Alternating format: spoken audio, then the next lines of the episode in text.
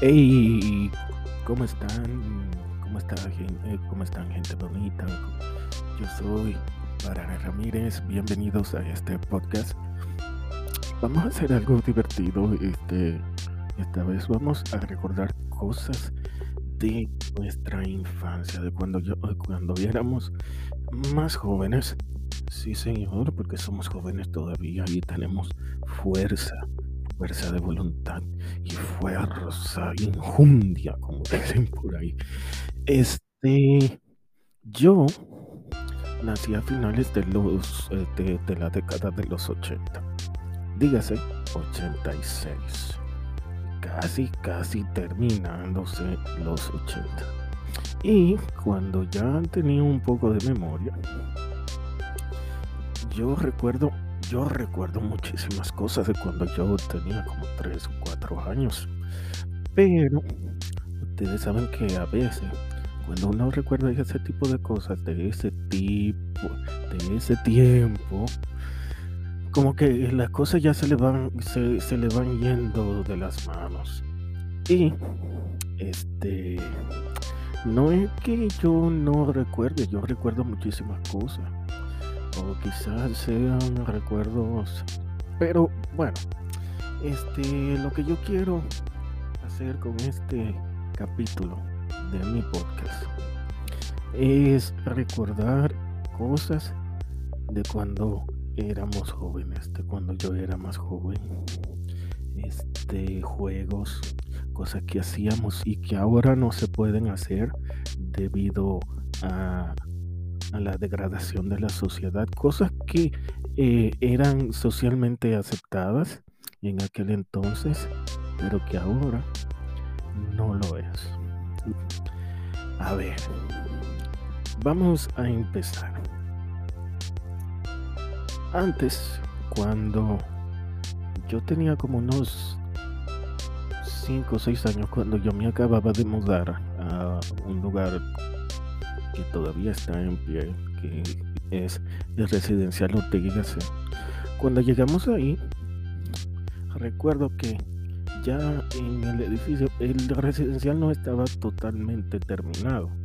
Habían algunos edificios que estaban en construcción todavía. Pero uno de los edificios que habían eh, terminado de construir precisamente fue el de nosotros y por eso nosotros pudimos eh, nosotros nos mudamos en, eh, el, 90, el 91, en 1991. Y cuando nosotros nos mudamos, cuando nosotros nos mudamos, ya habían familias eh, que estaban viviendo en el edificio. Un abrazo y un afectuoso saludo a doña Mercedes, don Juan y a los muchachos Juan Alberto y Juan Carlos. Eh, la familia Laura Germán. Eh, se había mudado, eh, ya estaba mudada y nosotros cuando nos mudamos, nosotros hicimos como un... Como... Ustedes saben que antes los vecinos eran como nuestra familia más inmediata, nuestra familia más cercana. Y los Loras y nosotros, los Ramírez, hicimos una buena química.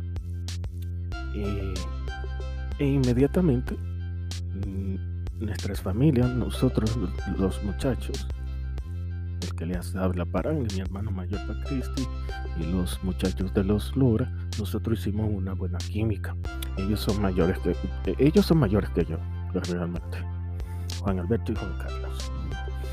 Y yo recuerdo muy bien que ellos tenían, ellos tenían un Nintendo y ese fue el primer contacto que yo tuve con un videojuego. Realmente. El Nintendo de los Lora. y nosotros a cada rato, mi hermano y yo, pasábamos de una puerta a otra porque eran, eh, eran apartamentos que tenían una puerta, una puerta principal y una puerta de servicio. Una puerta. Y entonces la puerta de servicio de los Lora y la puerta de servicio de mi casa, del apartamento de mi casa, colindaban las dos. Entonces, en la noche o en la tardecita, nosotros abríamos las dos puertas de servicio y nosotros pasábamos de nuestra casa a la casa de los Lora. Y eso era un toque de queda todas las noches. Nosotros pasábamos nosotros, en la casa de la casa de los Lora yo recuerdo que había una trabajadora que se llamaba Juanita. Escuchando esto, Juanita, un saludo muy afectuoso y un abrazo. Y en la casa de los Lora se ponían a hacer platanito, platanito, de la nada así, nosotros jugando, jugando, jugando Nintendo. Eh, no podemos jugar Nintendo y muy divertido. Esa, es, e, e, esa época que de verdad eh, fue una de las épocas más divertidas de mi vida. Y no obstante no obstante a nosotros una navidad eh, después de, después de unos años un, unos dos años mi papá eh, como premio de haber pasado las las clases nos compra un Super Nintendo. Y ahora al revés. Los loras se pasaban a, nuestro, a, nuestra casa.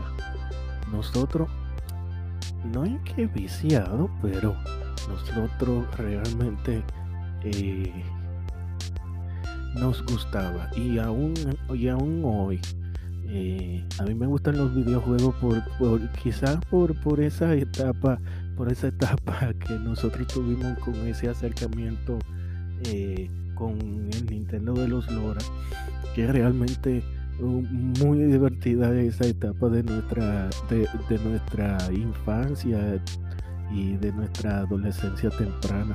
Eso fue muy chulo y de verdad como que eh, uno se alegra de las cosas que uno pasó realmente. Y eh, hablando del Super Nintendo, nosotros eh, teníamos unos amigos, unos vecinos que vivían en otro edificio. Ellos son Joan y Elvis. No voy a decir apellidos, pero Joan y Elvis, eh, antes que nosotros, tenían, ellos eran más o menos pudientes, vamos a decirlo. tenían cierto, cierto nivel adquisitivo que sus padres realmente le brindaban todos sus gustos. Entonces, ellos también tenían un Super Nintendo y tenían más juegos que nosotros. Nosotros nada más teníamos el Super Mario World. Que, miren, realmente, entre mi hermano y yo jugamos ese juego muchísimas veces, lo pasamos.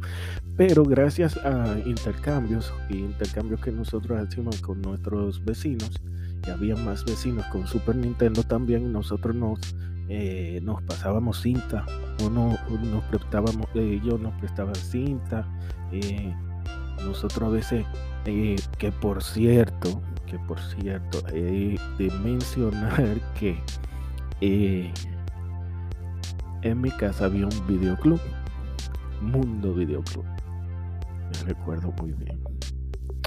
Y hubo una vez que nosotros perdimos una cinta de ese videoclub. Y da la casualidad que eh, no sabíamos y cuando nosotros volvimos y nosotros no nos olvidamos de eso. Cuando nosotros volvimos teníamos una deuda de más. En esa época ustedes saben que el dinero valía realmente. Y a nosotros Dios mío, una deuda de mil y pico de pesos. Eso era mucho en esa época, en el principio de los 90, mediados de los 90. Mil pesos era muchísimo dinero. Dígase, vamos a comparar las cosas. Hoy en día un pasaje son 40 pesos. En aquel entonces un pasaje eran 2 pesos y hasta 3 pesos. Para que ustedes vean la comparación. Y antes uno compraba, por ejemplo, un refresco en 5 pesos. Una botella, una botella de vidrio de las pequeñas, 5 pesos. Ahora, una botella de vidrio de las de, de, de refresco de las pequeñas, de los pequeños, te cuesta hasta 25 pesos. Ustedes se dan la idea ahora, el cambio que ha dado la sociedad de aquel entonces a esta época. Pero bien, este... Y llamaron a mi casa. Ay, Dios. Y mi hermano, mi hermano que era el, que tenía la membresía del, del videoclub, a él se le olvidó que él tenía esa cinta. Y entonces parece que él la había prestado más para adelante. Y entonces se olvidó a quién se la había prestado. O dónde la había metido. Mi papá tuvo que pagar esa deuda no le hizo nada, claro, a mi hermano, porque realmente, eh, como ustedes comprenderán, señores, un muchacho y tuvo eh, la condescendencia, pero no, no fue mi papá, fue mi mamá que pagó esa deuda. Pero tienen que saber que en ese entonces ganarse mil pesos, y aún hoy, ganarse mil pesos es mucho, es mucho, señores. Pero bueno, cosas de muchacho. y eh, nosotros realmente éramos así, teníamos, teníamos nuestros amigos que nosotros salíamos a jugar y los juegos de los juegos de antes eran más físicos, señores, y eran mucho mejores. Ustedes no creen porque se, se requería también una destreza mental y una destreza física para, para realmente eh,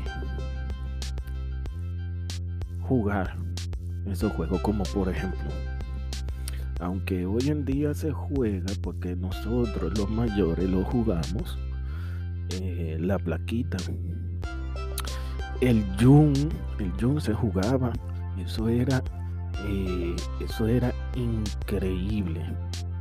Eh, no sé cómo explicar el Jun, pero para las generaciones pasadas ustedes tienen que, ustedes tienen que buscar eso.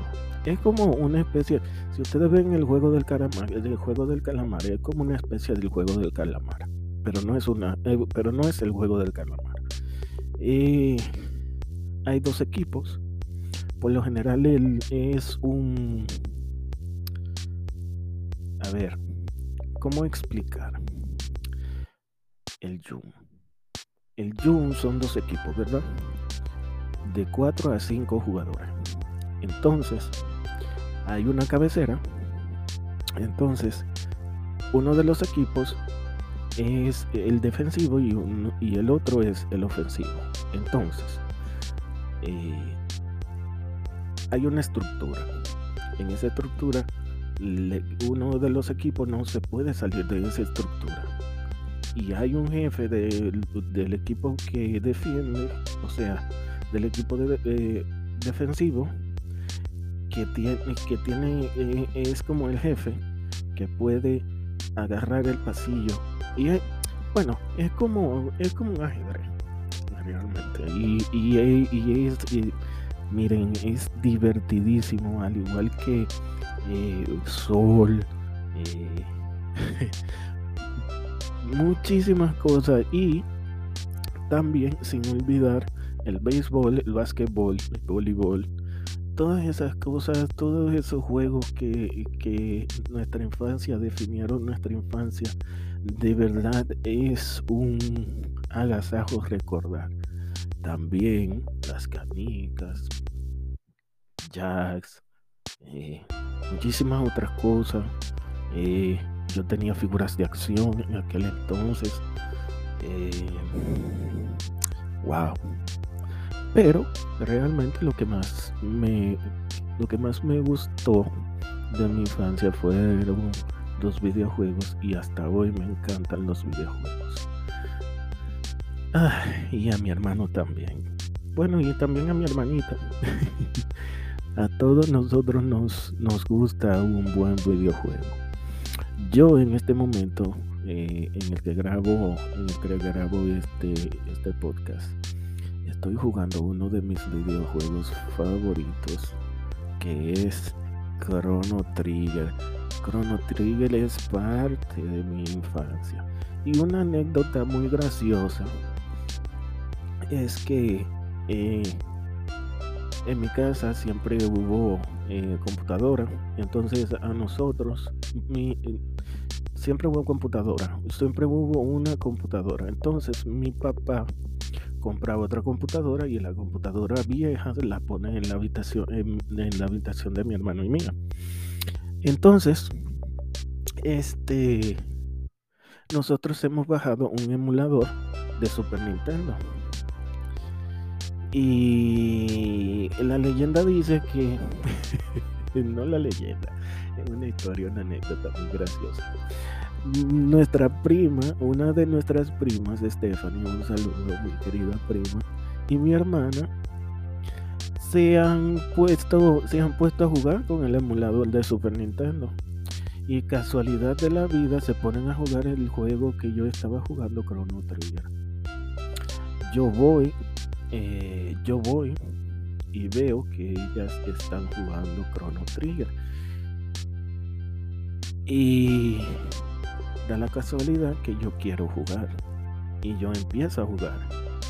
Pero cuando yo le doy, por ejemplo, que eh, en, el emulador que nosotros utilizamos y en el que yo estoy utilizando ahora mismo, eh, que es el Super NES 9X, siempre ha sido ese el emulador que nosotros usamos. Ah, se puede guardar la partida y entonces cuando yo voy a, porque ya estaba a punto, o sea, estaba en el último jefe de, de Chrono Trigger. Y cuando yo voy a, cuando yo voy a, eh, a cuando yo le voy a dar a, a, que vuelva al juego, a donde yo, yo lo guardé, da la casualidad que está en el principio. Y peor aún, que los nombres de los personajes están cambiados. Entonces yo le pregunto a mi hermana que estaba ahí, que qué pasó con el juego.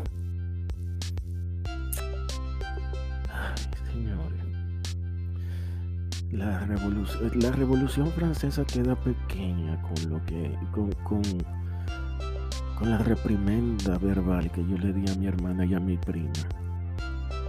Porque realmente me molestó. Realmente que ellas no respetaran, no respetaran mi juego, no respetaran mi, el, el save, el save que yo había hecho. Y entonces, tan lejos que yo lo había llegado y volver al inicio otra vez. Entonces me molesté, le empecé a hablar duro. Entonces vino mi mamá, como toda defensora del menor. Entonces em, me reprimieron a mí. Así es. Pero yo estaba en todo mi derecho de yo reclamarles porque realmente ellas eh, se atrevieron a hacer ese, ese tipo de cosas. Pero en fin. Eh, esa es otra historia. Esa, esa historia no voy a abundar mucho en eso porque realmente ya pasó. Y, señores, eran otras épocas también. Principios de los 90, a finales de los 80, a principios de los 90, los muchachos podíamos salir hasta las 11 de la noche y no ocurría nada, porque estábamos en un entorno seguro. El residencial donde nosotros vivíamos, el residencial de era un entorno seguro, aunque estaba cerca de, Cristo Rey. No, no, eh, o sea, en aquella época, a principios de los 90, em, había una cárcel cerca, la cárcel de la preventiva, eh, el Hospital Santo Socorro eh, eh, está cerca también, el Hospital Salvador de Gutiérrez. Entonces, em, nosotros tuvimos una infancia muy buena. Nosotros no es que duráramos hasta las 11 de la noche, pero podíamos durar. Podíamos durar.